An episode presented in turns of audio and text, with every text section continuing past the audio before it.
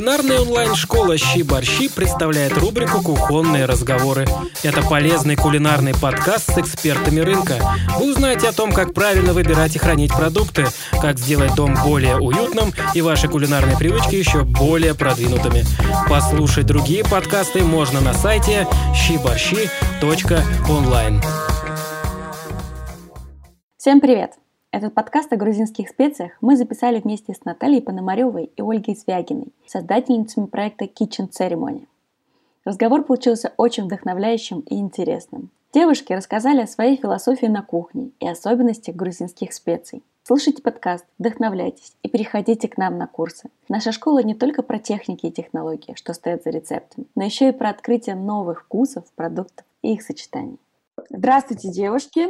Сегодня у нас будет интересный подкаст. Мы будем говорить про специи, про кулинарные церемонии и про отношение к к еде как не только к функциональному, да, но и про эмоции, и про все остальное. Сегодня у нас в гостях а, представительницы Kitchen Ceremony. Это Ольга Звягина и Наталья Пономарева. Мы с девушками будем говорить про их проект. У них проект Kitchen Ceremony. Так как проект начинался с а, грузинских специй, мы будем говорить про специи, про вкус в еде и то, что формирует грузинский вкус. Ну что, девушки, доброе утро! Доброе утро. Доброе. Для вас приготовление еды это что, рутина или творчество? Давайте, наверное, я начну. Для меня это скорее более творческий процесс, э, нежели чем рутина. Готовлю я не часто, немного, в основном для себя. И достаточно простые блюда. То есть я люблю то, что требует минимального времени на приготовление, минимальных усилий и минимально меняет вкус продуктов. То есть, в принципе, какой-то салат из зелени, запеченная рыба, запеченные овощи, ну, какие-то такие вещи мои любимые, самые-самые любимые блюда. Творчество, какая-то как творческая сторона, появилась, когда мы начали с Наташей заниматься китченом, тогда просто открылся целый мир всяких кулинарных блогов. Мы начали смотреть, изучать тему, смотреть, что готовят люди, пытаться их повторить, пытаться сделать это красиво. Поэтому это точно не рутина. Как здорово. То есть у вас творчество началось именно из изучения других блогов? У меня, в принципе, да, потому что до этого момента я вообще не любила готовить. И готовила это просто ну, так, mm-hmm. от случая к случаю. А весь такой интерес и погружение в процесс пришел именно с проектом. Интересно. Так, Наталья, а у вас? Ну, а для меня готовка — это такой тоже, наверное, не утилитарный процесс. То есть я готовлю, в принципе, каждый день, но это скорее такой отдых и удовольствие. То есть я люблю планировать заранее, какие блюда я приготовлю, как их подать. То есть тоже собираю какие-то рецепты. Ну, так основываясь в основном как бы на визуальной части, потому что я там сама визуал. То есть для меня все это, это полно красоты, это какое-то очень такое творческое, очень теплое, уютное занятие. То есть оно позволяет как раз так создать такой камерный мир, отключиться от внешней суеты Наверное, в силу этого, чтобы это не становилось рутиной, я очень люблю экспериментировать. У меня постоянно готовится что-то новое, что-то получается, что-то не получается. И вот даже там бойфренд, который более традиционных взглядов на то, что должно быть там на столе, вот он иногда подолгу ждет очередь на борщ или там голубцы любит. Ну вот это чистая правда, потому что я сама обожаю ходить к Наташе в гости и пробовать то, что она готовит. Это всегда очень классно. Хорошо, когда я тебя зову на удачный эксперимент.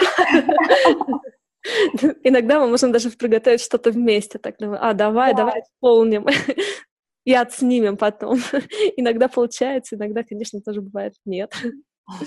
Понятно. Нет, ну, это такой фан, то есть это прекрасное хобби, прекрасное занятие. Но пока мы не занимались китченом, оно стояло максимально далеко от там обычной профессиональной деятельности, поэтому здорово позволяло расслабиться. Как спорт, только наоборот. А вот вопрос такой, какое самое интересное, необычное или вкусное блюдо вы приготовили за последнее время? Неважно, что это было салат или какое-то сложное блюдо, то, что у вас условно оставило отпечаток в вашем воспоминании, что «О, это было круто».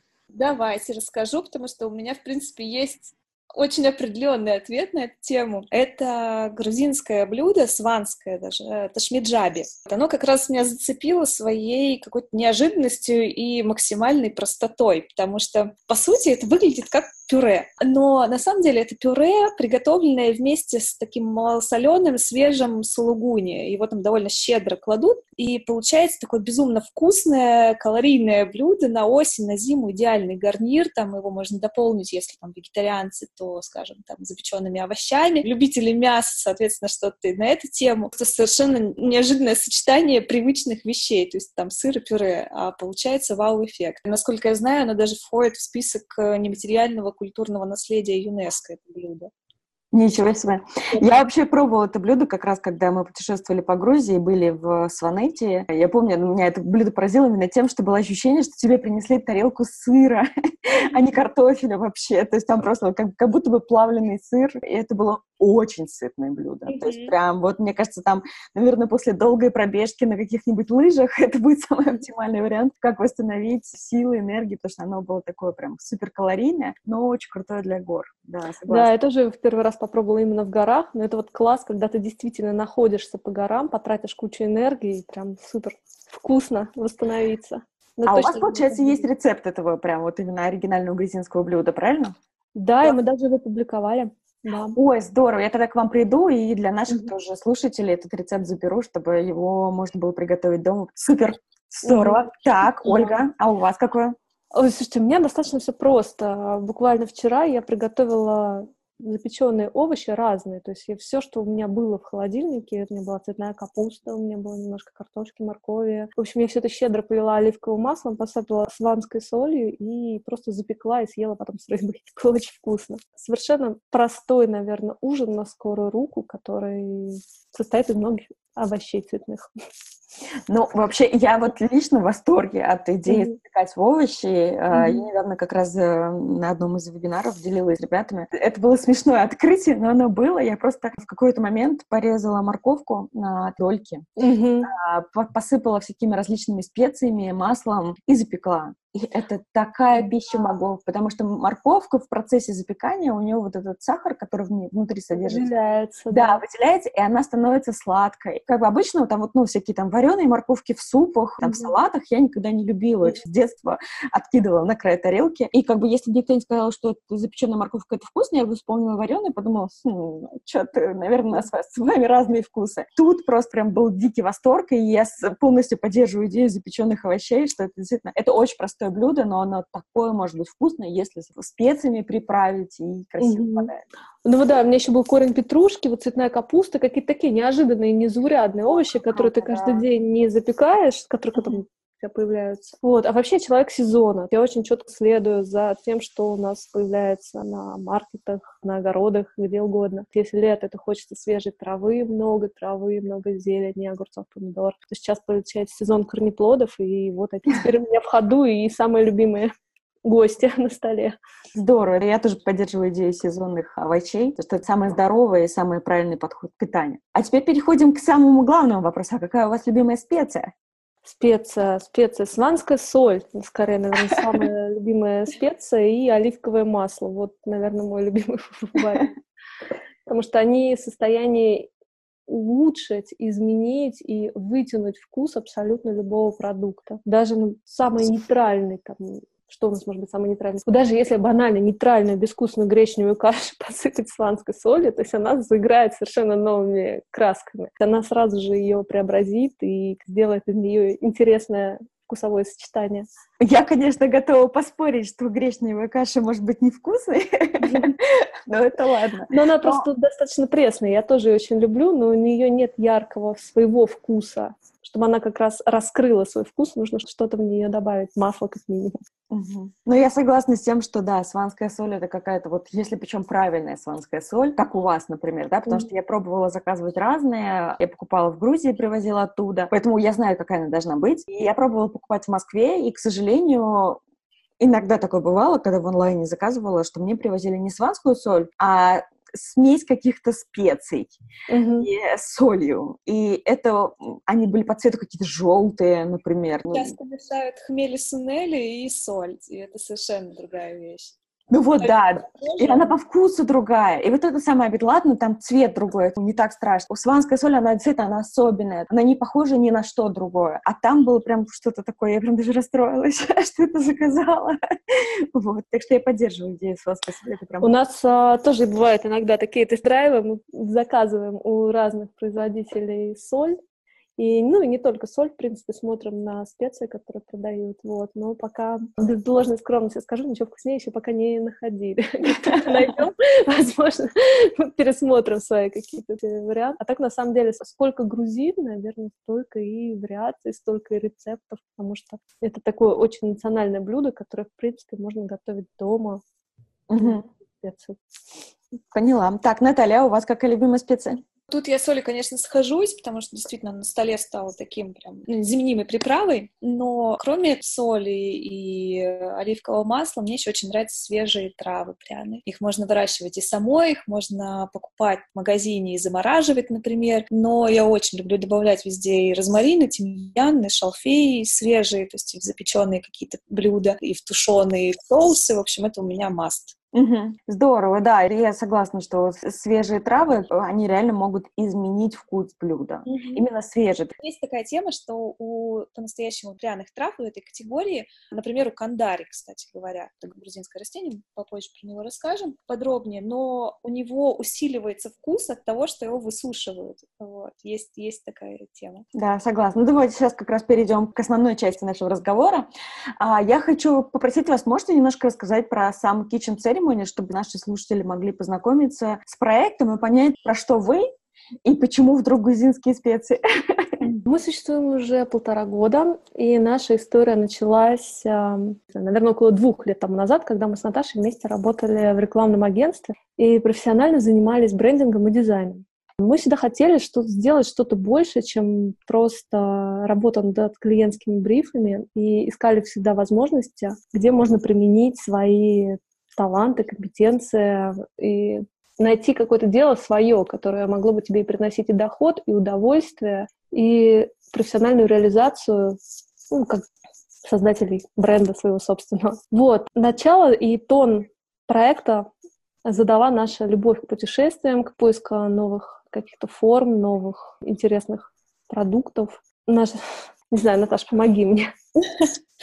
На самом деле такая очень э, понятная история. Во-первых, это история там 30-летняя, когда ты достаточно уже состоялся в своей профессии, когда ты занимаешься делом долго, то ты начинаешь искать какие-то новые пути для развития. В моем случае это был брендинг, и э, каждый раз, когда приходит новый бриф, новый клиент, это новая история, в которую ты влюбляешься, в лучшем случае. И она заканчивается через какое-то определенное время, допустим, полгода ты живешь в этом проекте, ты им болеешь, а потом ты вот пускаешь в свободное плавание и дальше лишь со стороны имеешь возможность наблюдать, как клиент живет с этим, как он его использует, в какие руки он попал в этот проект и как он реализуется. Дальше в большинстве случаев влияние твое уже там, ну, либо отсутствует, либо минимально. И очень хотелось иметь вещь, которая останется с тобой которая будет с тобой расти. Ну, ты ее создал, но не закончилось вот это твое влияние на этом моменте, а ты продолжаешь развиваться вместе с ней. Какое-то время как раз ну, занял процесс осмысление, что это может быть, что хочется. Эти мысли кипели на там, почве интересов, это мода, это путешествия, да, это гастрономические какие-то вот эксперименты. Это все просто в какой-то момент варилось в голове. Потом случилась э, поездка в Грузию. Там уже перещелкнуло, что, в общем, хочется Грузию. И да, специи — прекрасная вещь. Не очень объемная, с большим культурным бэкграундом за собой, специи, там, и шелковый путь, и все, все, все исторические какие-то вещи, ну, с ним так или иначе были связаны. Это очень приятный продукт. Он теплый, он богатый именно. И решили, что почему бы нет, почему бы не они, начали думать, и вот как-то сложилась концепция, которую мы в шутку поначалу называли kitchen fashion, вот, потому что это такой стык моды, кухни, специи, еды, в общем, все, все в такой комбинации. Хотелось бы дополнить, как нашлась идея со специями из Грузии. В какой-то момент Наташа вместе с бойфрендом приехали из Грузии и привезли с собой просто целый чемодан всяких классных штук. Привезли вина, сыра, специй, орехов, по-моему, даже фрукты, если я не ошибаюсь. Мы да, мы так впечатлились. Впечатлились, устроили прекрасный ужин, и это было все настолько вкусно и классно, и мы поняли очень четко, что этого нет. То есть на данный момент а, в Москве, несмотря на все вообще гастрономическое изобилие, вот таких простых классных вещей, как настоящие грузинские специи, они, в принципе, отсутствуют у нас на рынках. Вот, и начали уже в этот момент мечтать э, и как бы задавать себе вот эту тему. Тренд на Грузию на тот момент только, наверное, начинался. Все начинали говорить о Грузии как о модной столице. Началось буквально фэшн-паломничество в эту страну. То есть здесь все как бы совпало восходящий тренд, отсутствие предложения классного на рынке с вкусными специями. Потом, в принципе, как Наташа сказала, что специи — это достаточно благородная история. И специи, в принципе, рассказывают истории, потому что они создают и задают вкус а, национальный там, того или иного региона. То есть здесь как-то можно это все было развить. И все начало складываться прям по кирпичикам. И сразу начали находиться и правильные производители, и сразу начала, нашлась и форма, и идеальные там флаконы, и, в общем, как-то пошла мысль на тему идеи и вообще стратегии продвижения, кто мы, что мы и зачем мы. То есть как-то все это начало складываться прямо шаг за шагом, кирпичик за кирпичиком, и очень естественно, и очень органично. Поэтому у нас прям сразу было ощущение, что мы на каком-то правильном пути. Угу. Интересно. Если мы переходим от вашего проекта к самим специям, что есть грузинские специи? Потому что на самом деле, если ты не был в стране, да, если ты не, не являешься заядлым фанатом грузинских ресторанов, складывается впечатление, что грузинские специи это всего лишь там уцхасунели, или хмелисон, или как продается, да, там в обычных магазинах. И на этом все. Вот расскажите подробнее, что такое грузинские специи. Ну, я так понимаю, вы же именно на них специализируетесь, начинали, по крайней мере, да? Как бы, какие они основные есть, и, соответственно, может быть, чуть подробнее про каждую из них. Ну что здесь можно сказать? То, что вкус грузинской кухни, в принципе, нам хорошо знаком, потому что в России всегда были близкие отношения с этой страной, и мы находимся не так далеко друг от друга. В принципе, мы хорошо знаем и понимаем, что есть грузинская кухня. Вкус грузинской кухни задает 8 основных трав. В принципе, это, да, и уцха сунели, наверное, самая такая яркая травка известная. Хмель сунели — это как раз микс из всех вот этих вот трав грузинских по-моему, хмели означает как раз именно смесь, а сунели — специя. А если просто разложить это все, то всего получается 8 этих трав. Часть из них дикорастущие, которые собираются, а часть, которые абсолютно садовые, которые выращиваются небольшими фермерскими хозяйствами. Давай, наверное, Наташа, ты расскажешь часть одну, я про Давай, другие. Да. Угу. Да, названный уже уцхасунель, на самом деле это такая одна из главных специй Грузии, но при этом ее довольно сложно найти здесь. Она готовится из молотых семян дикорастущего растения пожитника голубого. И возникает часто путаница, во-первых, с тем же хмели, потому что хмели, ну, прижилось именно как коммерческое название, то есть грузин даже часто не знают, что туда должно входить. Часто путают с уцха. Вот. А уцха — это пожитник голубой. Это не фенугрек, это не пожитник греческий, это два разных растения. И вот она как раз очень специфическая, аутентичная приправа с таким мягким, сладковатым вкусом. У нее ореховое послевкусие, вот это вот ее сильно отличает. Во многом она как раз определяет уникальный вкус кухни. И, кстати, она практически во все смеси входит, но в разных пропорциях. Угу. Другая история — это про кинзу, или, ну, в свежем виде это кинза, а, соответственно, в молотом это семена кориандра. Кстати, кориандр вообще одно из древнейших растений пряных. Есть даже версия, что в Библии под манной небесной подразумевался как раз кориандр. И, и Кавказ, он считается родиной этого растения, Соответственно, у них традиции его использования просто огромны. Кориандр сам по себе не уникален, но он очень широко распространен, используется практически во всех кухнях, но в Грузии его любят особенно и тоже очень часто кладут практически во все. Вот. А дальше это темный базилик еще одна вещь, без которой там немыслима кухня и в свежем виде, и э, в сушеном, соответственно, его тоже связывают в маленькие букетики, развешивают осенью, чтобы все эти специи были, э, все травы. Кандари, опять же, про которые я уже говорила, это, кстати, тоже, как и уцха, дикорастущее растение, и оно предпочитает такие каменистые склоны. Мы как-то даже раз сами ездили, собирали кандари, ну вот. Научились искать. Да, да, сначала мы просто поехали, решили найти его самостоятельно, ну вот, но без проводника, в общем, это, конечно, не удалось, потому что он забирается высоко и ютится вот в таких между камнями, в горах, ну вот, но он, конечно, безумный аромат, срывает веточку, ты долго еще чувствуешь ее запах на руках, но используется он очень узко, то есть кандари — это необходимая часть лобио, и без него это практически там совершенно ну, другой вкус добавляет еще в купаты, иногда в джахури можно встретить. И колбаски, джахури, тоже он там, в принципе, подойдет. Вот. Ну и дальше там Оля. Я расскажу про такую знаменитую травку, которую мы все знаем как лимонад. Это тархун или эстрагон. Она прям потрясающе классная. Из нее действительно можно готовить не только лимонад, но и добавлять ее в мясные блюда. Она дает прям такой интересный оттенок. Потом еще травка, тоже, которая всем известна, это мята. Она очень часто используется в составах, в миксах. И еще есть очень классная блюдо в Грузии. Вот в последнюю поездку мы его прям попробовали оценили. Называется гебжалия. Это рулетик из молодого сулгуни в соусе, который делается такой сливочный соус, и в нем очень-очень много мяты. Прям потрясающее блюдо, совершенно такое было открытие для нас в этот раз.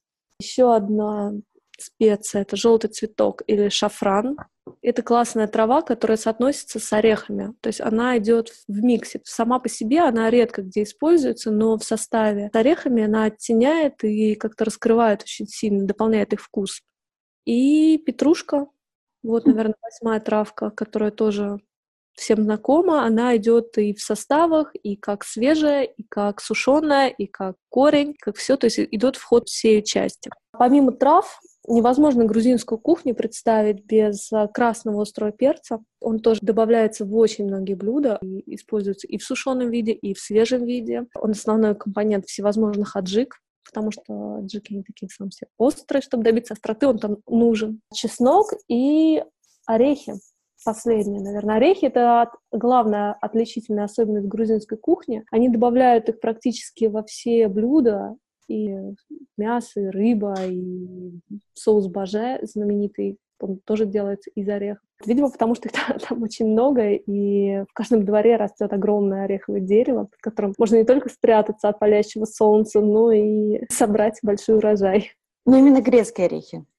Грецкий фундук. А, фундук Они, тоже, да? Фундук тоже, да, да, да. Интересно, грецкие орехи, но в Грузии. Я сейчас подумала про игру слов. Здорово. Слушайте, вы так вкусно все рассказали про все эти специи. Мне уже захотелось все это приготовить. Особенно вспоминая все вкусы, особенно там кинза, кориандр.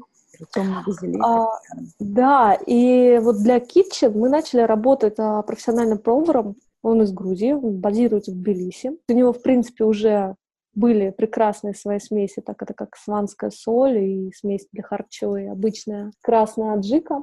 Вот, и мы с ним вместе начали проработку и разработку остальных миксов для kitchen. То есть, например, смесь орехов трав мы, в принципе, придумали самостоятельно. Потому что, когда ты хочешь повторить грузинский салат ну, с орехами, распространенный, очень вкусный, это обычный салат, огурцы, помидоры, лук, много зелени и очень много орехов. Ты понимаешь, что тебе в своих домашних условиях нужно прям купить полкилограмма орехов, их в лучшем случае, не знаю, пропустить через блендер, либо нарезать вручную и потом смешать с травами и провести это, просто сделать огромную вот эту вот работу, и все равно ты сложно повторить и добиться того самого вкуса аутентичного грузинского. Так вот, вместе с этим поваром мы создали свою смесь орехов и трав, которая является уже готовой композицией. Тебе достаточно огурца, помидоры и вот этой смеси, чтобы просто совершить путешествие гастрономическое в Грузию и съесть тот самый салат. Когда готовишь самостоятельно, можешь варьировать количество. Если ты любишь прям по насыщеннее, можешь добавить много этих орехов. Будет очень круто. Если говорить про смесь орехов трав, это уже готовая заправка не только для салата, но и для баклажан, для каких-то других соусов грузинских. А у меня вопрос, а как вы добились того, чтобы вкус сохранялся в течение долгого времени? Потому что, я так понимаю, у вас же все-таки смесь, она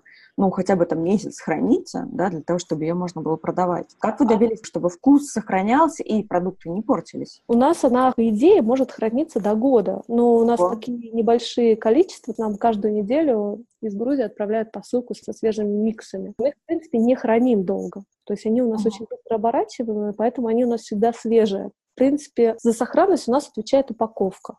Ага. За есть... сохранность вкуса, всего она просто у нас, конечно, гениальная. Угу, я поняла, здорово. Скажите, пожалуйста, а вот, ну, мы сейчас обсудили основные специи, а какие из них миксы собираются? Ну, давайте, наверное, про наши расскажем. То есть вот эта смесь орехов трав, угу.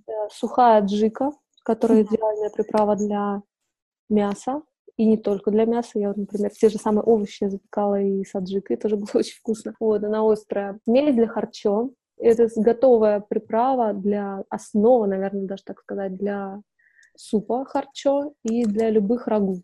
То есть любые рагу прям прекрасно туда подойдут. Традиционная хмели сунели. Угу. Ну, и сванская соль. Сван, ну, сванская соль, да, сванская соль. А, зеленая аджика я забыла. Угу. Вот, зеленая аджика это тоже совершенно новое изобретение нашего грузинского повара. Она не такая яркая, не такая острая, как красная. В ней присутствует э, кандари, вот, она отлично подходит к мясным, и к овощным, и к любым блюдам. У нее тоже такое интересное сочетание, но более мягкое.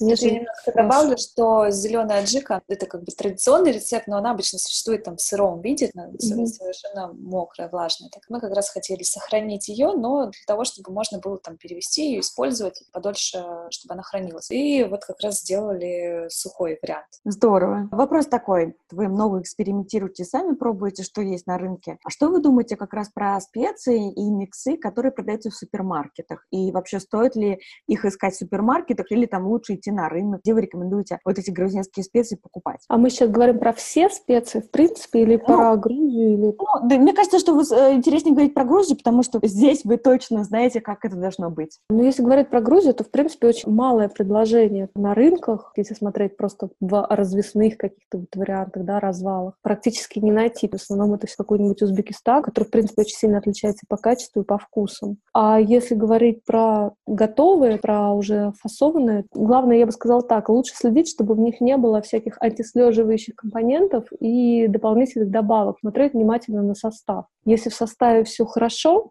там только высушенные натуральной там части растений и соль, значит, окей, с этой приправой все нормально. Вкус ее, конечно, может варьироваться, там, отличаться. Опять же, все мы разные, и каждому, наверное, нравится что-то свое. Опять же, не попробуешь, не узнаешь, потому mm-hmm. что должна сложиться внутри такая карта вкусов, и относительно которой ты можешь делать какие-то суждения. Это лучше или это хуже. Mm-hmm. Многие сейчас съездили в Грузию, то есть это действительно очень популярное направление, и я думаю, что, в принципе, вот этот вот критерий оценки у многих уже внутри заложился, потому что без него мне раньше было абсолютно невозможно оценить, там, хороший это хмель, плохой это хмель. Ну да, он чем-то пахнет, но саму интенсивность аромата, которая должна быть у специи, я почувствовала в Грузии. На нее мы ориентируемся, причем Забавно, что в Грузии тоже ты не на каждом углу можешь встретить хорошие специи. У меня даже там был такой опыт необычный, когда эм, были в деревне Ужгули, это далеко-далеко в Сванете, такая прям аутентичная деревенька. Там продавала сванскую соль какая-то бабушка, которая была еще и слепая вдобавок ко всему. Меня это тронуло там до глубины души. Я думаю, что да, вот он секрет, вот он, вот он тот вкус, который должен быть. Я, значит, купила эту соль, да как драгоценность какую-то везла домой. Потом оказалось, в общем, что совершенно не то, и это просто, по сути дела, Галина Бланк простертая. Ужасная история. Такое тоже бывает. В общем, ты пробуешь хорошие блюда и создаешь свои критерии оценки. Вот и все, что можно сказать. Это своего рода начитанность, насмотренность да, и да, напробованность. Да, это работает. Карта вкусов это звучит круто. Я прям себе записала карту вкусов. Буду брать в обиход. Здорово. Вопрос такой, а как вы рекомендуете хранить специи дома? Специи идеально хранить в стекле с плотной крышкой, в темном месте, так как под воздействием солнечного света они теряют не только свой цвет, но вкус, аромат, цвет как-то их разрушает. И в этом плане мы нашли совершенно идеальную упаковку флаконы Мирон, которые не просто там украшают интерьеры, не просто там эффектно выглядят, но они обеспечивают правильное хранение продуктов. За этими флаконами стоит действительно научная разработка и патент швейцарского ученого, который изобрел их в 50-х, по-моему, годах для хранения спирулины и проводил многочисленные тесты. Он упаковывал в этот флакон маленькую помидорку, и ставил ее на солнечный свет, и ровно такую же помидорку он клал а, в стекло, обычное прозрачное, и как бы помещал в те же самые условия. И дальше вот смотрел, по через месяц на нее. В обычном стекле помидорка, соответственно, высохла и превратилась в изюм. В этом стекле с ней ничего не случилось. Известен, он ходит в интернете, его можно найти.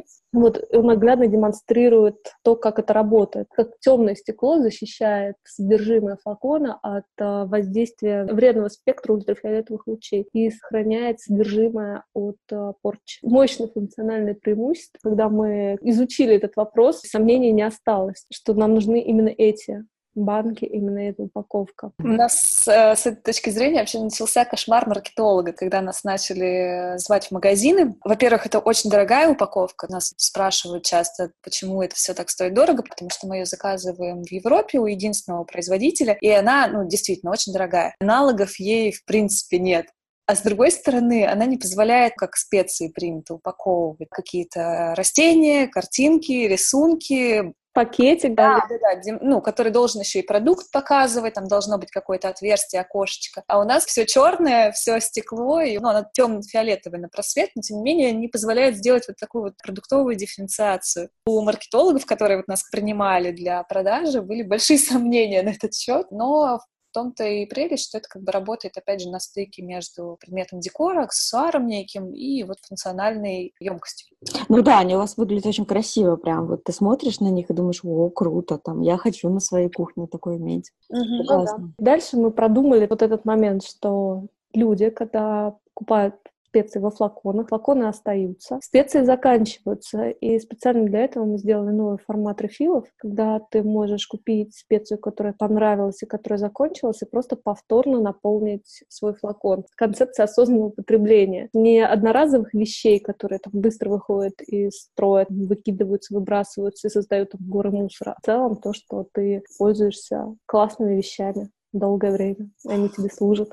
Здорово, хороший подход, мне нравится. Возвращаясь к специям, мы обнаружили, что вокруг специй и пряностей очень часто ходят какие-то легенды. Людям кажется, что добавление специй, вот именно добавление специй делает блюдо магически вкусным, а умение выбирать и добавлять правильные специи к правильному блюду и сочетать между собой по вкусам, по всему, может только настоящая волшебница, фея, магиня, если можно сказать, кулинария. Что вы думаете на этот счет? По вашему мнению, использование специй — это искусство, талант или это реально навык, которому можно обучиться? Как вы к этому относитесь? Наверное, все вместе. Это искусство, и талант, и навык. Раньше я тоже думала, что чтобы пользоваться специями, нужно обладать суперталантами, действительно быть феей домашнего очага. И я всегда обходила вот эту стойку со специями стороной. У меня всегда был перец, морская соль и вот опять же масло. Это был весь мой максимальный рацион, которым я пользовалась. На самом деле всему можно научиться, и главное не бояться экспериментов и пробовать. Ну и есть как бы определенные правила. Их всего три, которые помогут научиться пользоваться разными специями без страха. Так, а что это за правила? Например, если нейтральный продукт, такой как рис, картофель, фасоль, всегда его вкус задает специя. Здесь уже удобно, наверное, посмотреть и подумать, вспомнить, на какие вкусовые сочетания вам когда-либо нравились, которые вы пробовали. И чаще всего, если говорить про эти нейтральные продукты, это именно та специя. То есть вы вспомните эту специю, которая его формировала. И можно ее смело добавлять. Да и вообще, в принципе, в нейтральные продукты можно добавлять совершенно разные специи, и каждый раз будет получаться что-то новое, и просто запоминать удачные сочетания. Это такой первый принцип. Второй — соль всегда усиливает действие любой пряности, как и свежих, так и сухих. Если в приправе содержится соль, то всегда вкус будет сильно ярче. Если вы думаете, может быть, чего-то нужно просто положить поменьше, если там будет много соли. И третий принцип, если продукту подходит каждая пряность или трава по отдельности, то значит, что все вместе они будут тоже удачно сочетаться. Здесь я могу пример привести такой. Если вот курице подходит чеснок, красный перец, петрушка, все по отдельности, мы можем легко представить, как это будет на вкус, то и сухая джика, в, которой, в состав которой входят все эти травы, прекрасно ей подойдет. Усилит вкус и никак ее не испортит. Какие-то такие простые вещи, и, опять же, очень круто подмечать. Путешествуете вы, пробуете что-то новое, пришли в гости, и вам понравился какой-то вкус, подмечайте, спрашивайте, интересуйтесь, какая специя задала и создала вот эту всю композицию вкуса запоминайте и пробуйте. Угу. Очень крутые рекомендации. Я вообще прям в восторге, потому что я стопроцентно со всем этим согласна. Мы тоже там с ребятами это обсуждали, что если нейтральный продукт, то есть ты не чувствуешь его вкуса, или тебе, например, бывает не нравится, да? Угу. Например, я не люблю рыбу. Ну, увы, я сколько не пробовала, но большую часть рыбы я не люблю. Но при этом я понимаю, что это полезная штука, и, соответственно, я регулярно экспериментирую с различными добавками в виде как раз специй, каких-то других вкусов для того, чтобы скрыть для себя вкус основного продукта. Это, на самом деле, крутая рекомендация, что нейтральный продукт или вкус вам не, не так уж вкусен, да, вы можете специями его сделать другим. Это очень круто. И вот про идею, что если каждый продукт подходит, я прям даже себе записала, что если каждая трава подходит по отдельности, то можно делать какие-то собственные миксы, и вообще экспериментировать. К теме экспериментов мы столкнулись с несколькими подходами, которые вот чаще всего мы встречали, когда мы проводили офлайн мастер-классы, сейчас в онлайне. Мы регулярно с ребятами общаемся, и вот мы заметили два основных подхода. Первый подход — люди условно не знают специи, то, что вот мы обсуждали, даже полки обходят стороной. Соль, перец — это там лавровый лист, это максимум, что есть на кухне. И вот люди не знают эти специи и боятся их использовать. И вот здесь вопрос такой. Это круто, если ты съездил в Грузию. Это круто, если у тебя есть в городе крутой грузинский ресторан. Но ведь это же тоже не всегда так бывает, что есть грузинский ресторан, но он вообще ни разу не грузинский, да? И там подают какую-нибудь карбонару, ризотто или что-то. Вот как начать использовать специи дома, достаточно специфичные, то, что мы обсуждали, уцунели, аджику и так далее. Вот как их начать использовать, когда ты до конца не знаешь, какой вкус должен быть? Тут на самом деле даже не нужно готовить э, какие-то, стремиться даже готовить национальные блюда. То есть нам как раз нравится идея такого фьюжена, когда ты используешь специи разных абсолютно кухонь, но вписываешь их в такую повседневную, совершенно обычную готовку. Стартовой точкой тут является, конечно, ну, не знаю, аннотация на упаковке или там базовые какие-то знания. Например, Уцх Сунель, про него известно, что он отлично подходит к каким-то вегетарианским блюдам, он классно сочетается как раз с нелюбимой рыбой. Вот это старт, исходная позиция наша. А дальше просто пробуешь, например, гречка с грибами, добавляешь уцха, получается прекрасно. Добавляешь уцха при тушении какой-нибудь фасоли зеленой, тоже вкусно. Вот такой кругозор, он постепенно вкладывается. Тут такая свобода импровизации, опять же. Главное как-то раскрепоститься, понять, что, в общем, никто на тебя особо не смотрит на кухне, это твое место, твое какое-то поле игровое, где ты можешь себе позволить там что-то пробовать. Просто не обязательно сразу же готовить, наверное, званный ужин на там несколько персон и пробовать что-то новое вот в этот момент, а для себя для завтрака в кругу семьи или там для обеда, почему и не попробовать? Угу такой очень эмпирический путь, но чувственный. Никак в теории об этом не узнаешь. У всех же есть еще индивидуальное восприятие, опять же. Кому-то нравится, кому-то нет. Тут нет универсальных таких советов. Хорошая рекомендация, что вот именно через э, собственные эксперименты по чуть-чуть, по чуть-чуть. У нас ну, просто большой запрос стоит именно от ребят на тему того, как использовать различные вкусы и как разнообразить свое питание э, через новые вкусы. Я стала изучать, что есть сейчас на рынке. Купила книжку с названием «Тезаурус вкус», вкусов, посмотрела на нее, поняла, что я не понимаю, как ей пользоваться реально в жизни, как это начать использовать. Я нашла за рубежом есть такой сервис, как называется Food Pairing. Ты регистрируешься, заводишь продукты, и он тебе подбирает под эти продукты различные вкусы. Можно, например, сказать, я хочу рыбу, и к рыбе, например, я хочу лимон. И он помогает начать собирать какие-то, что, скорее всего, с этим, там, рыбой и лимоном можно еще сочетать. И можно выстраивать какие-то парные комбинации, да, и так далее. Но мне кажется, что это все-таки история такая больше для шеф-поваров, для людей, которые этим занимаются профессионально. А вот как э, условно мне, да, обычному человеку, который просто готовит дома, который не собирается открывать ресторан, как вот эта история спустить в жизнь, для меня это вот всегда болезненный вопрос, особенно со специями, которые я, например, никогда до этого не пробовала. Мне кажется, это очень крутая рекомендация, просто начать пробовать, и причем по чуть-чуть. Взять, э, положить чуть-чуть, посмотреть, попробовать, там, понюхать. В другом подкасте мы делали про алхимию вкуса, записывали. Девчонки говорили, что 80% вкуса идет в обоняние. То есть вот эта вот попытка понюхать какие-то продукты, это на самом деле очень правильный подход, да, и в том числе специи. Конечно, он нас помогал выживанию даже на начальном этапе там, развития человечества. Ну, запахам нужно верить обязательно.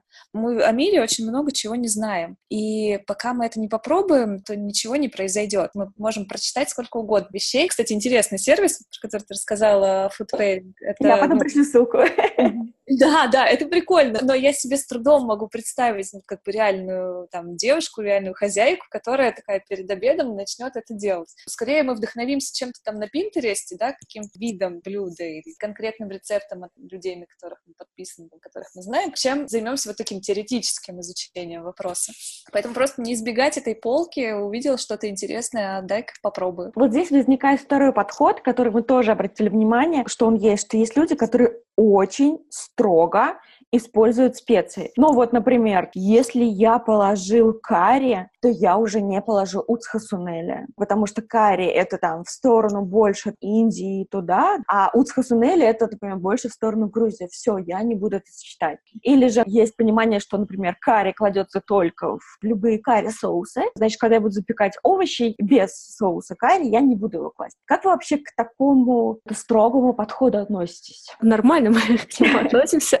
Зависит от цели, которой вы хотите добиться. Если вы хотите приготовить традиционный лобби, именно традиционный, а не вариацию на тему, то, наверное, лучше действовать строго по рецепту. Добавлять только то, что есть а, в оригинальном рецепте. А если, конечно, хочется какой-то вариации чего-то интересного, можно попробовать смешать все что угодно. Но единственное, что, например, если говорить о таких разных регионах, как Азия, Грузия, и все специи, ну, вот такие вот, которые вы перечислили, они очень яркие сами по себе. Mm-hmm. И они забьют друг друга, и будет ничего не понятно, просто будет как бы много-много-много, так как это масала. Наверное, должно быть одно, что-то одно и что-то яркое. То есть какой-то вот один тон. Например, если это карри, то это, скорее всего, будет основа карри. Можно, конечно, туда добавить какой-нибудь разной соли, но это, это наверное, все. Мне понравилось, как вы сказали, какая-то масала. Прикольно.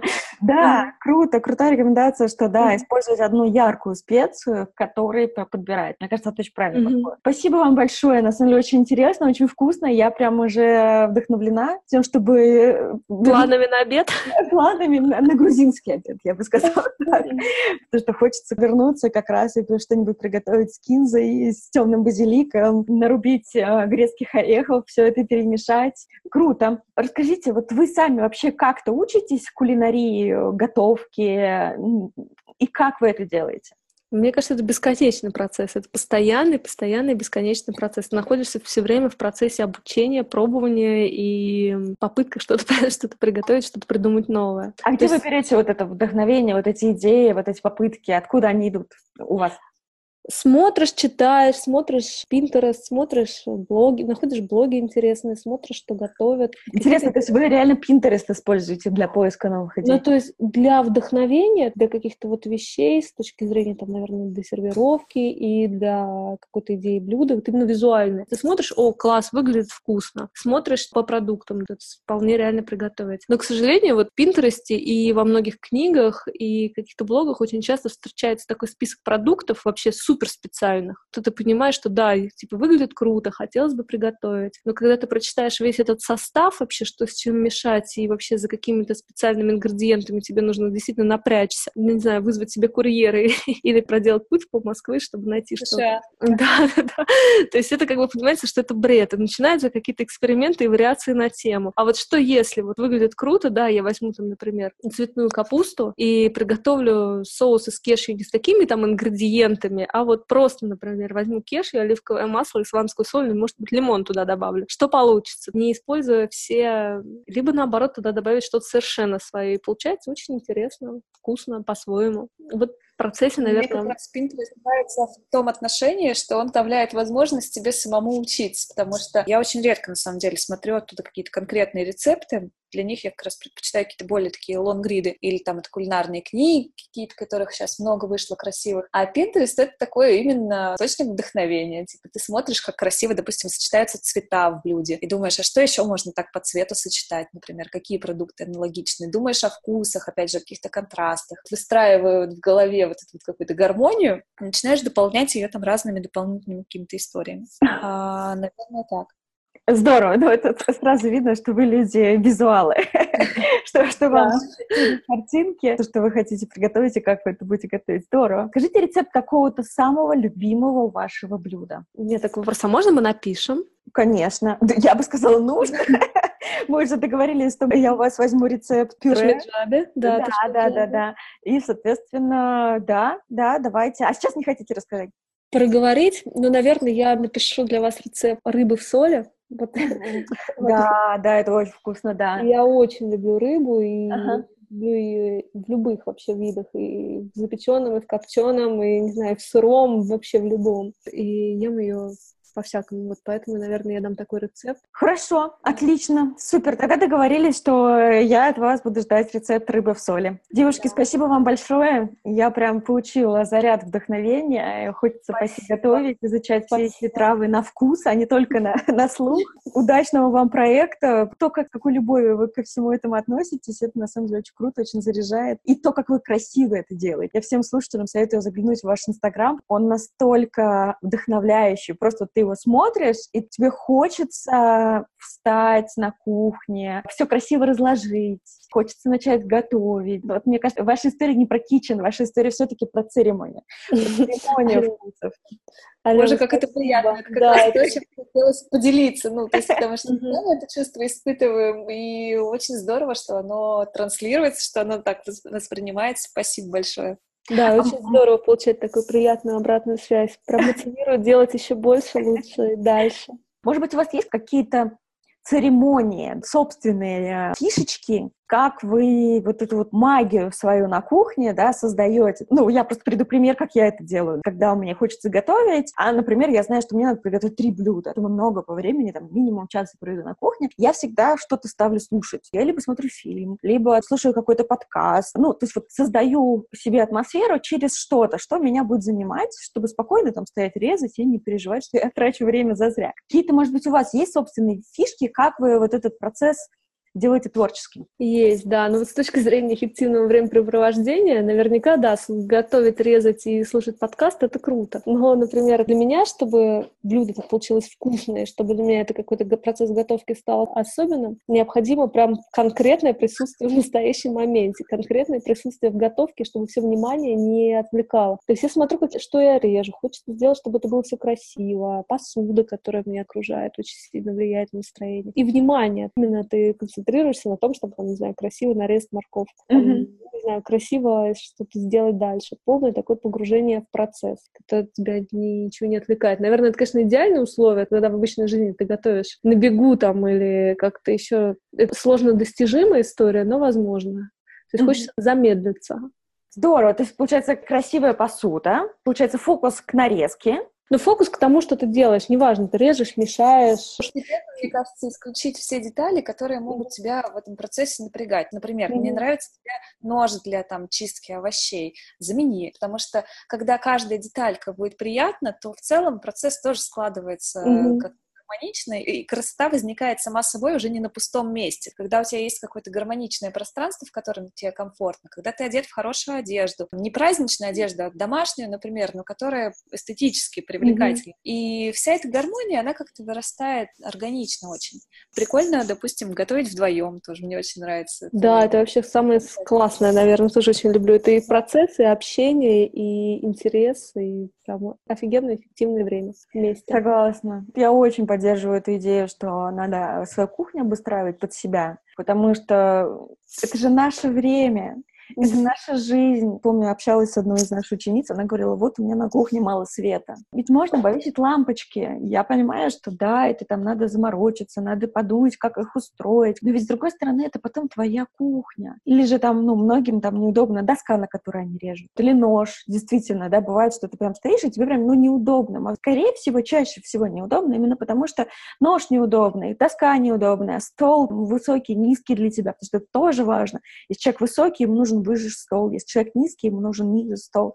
И вот это вот создание комфорта через то, что сначала ты обустраиваешь место под себя, это прям вообще очень круто. Все в деталях, да. Да, да, детали. Ну вот, да, вот, вот я говорю, недаром вы визуалы, и вы люди, которые создают проект, который действительно силен вот в этих маленьких нюансах, деталях. Прям круто. Здорово. Спасибо вам большое. Я прям Спасибо, это, в полнейшем восторге, в полнейшем вдохновении. Пойду готовить. Я теперь тоже. Здорово. Спасибо большое. Хорошего дня. Взаимно. До свидания. Да, до свидания. Ну что, спасибо большое Наталье и Ольге. Мы узнали много интересного и полезного. Краткое резюме разговора. Вкус грузинской кухни задают 8 основных трав, которые используются как самостоятельно, так и складываются в композиции. Первое – уцхосунели, потом кинза и ее высушенные семена кориандр, риган или темный базилик, чабер или другое название кандари, эстрагон или тархун, петрушка, как листья, так и корень, и желтый цветок, и меретинский шафран. Орехи – это также главное отличие грузинской кухни от любой другой. Их можно встретить повсюду, они растут в каждом дворе и их бывает множество сортов. А также часто используются острый красный перец и чеснок. Как правильно хранить такие специи?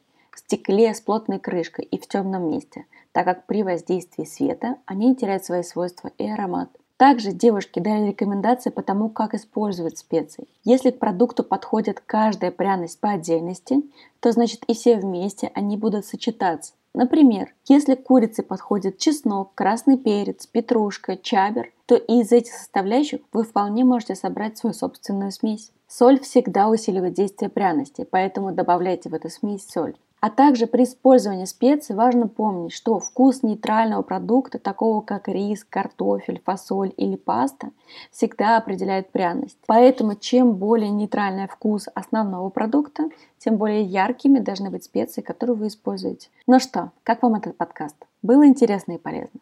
Пожалуйста, поделитесь с нами вашей обратной связью. Оставьте отзыв на этот подкаст – на странице facebook.com щиборщи. Там можно оставить отзыв на группу и рассказать о своем мнении. Ну или напишите нам на почту info.sobakащиборщи.онлайн. Мы всегда с радостью читаем все ваши отзывы. Готовьте, открывайте для себя новые специи, ну и приходите к нам на курсы. Мы поможем сделать для вас этот процесс проще, приятнее и душевнее.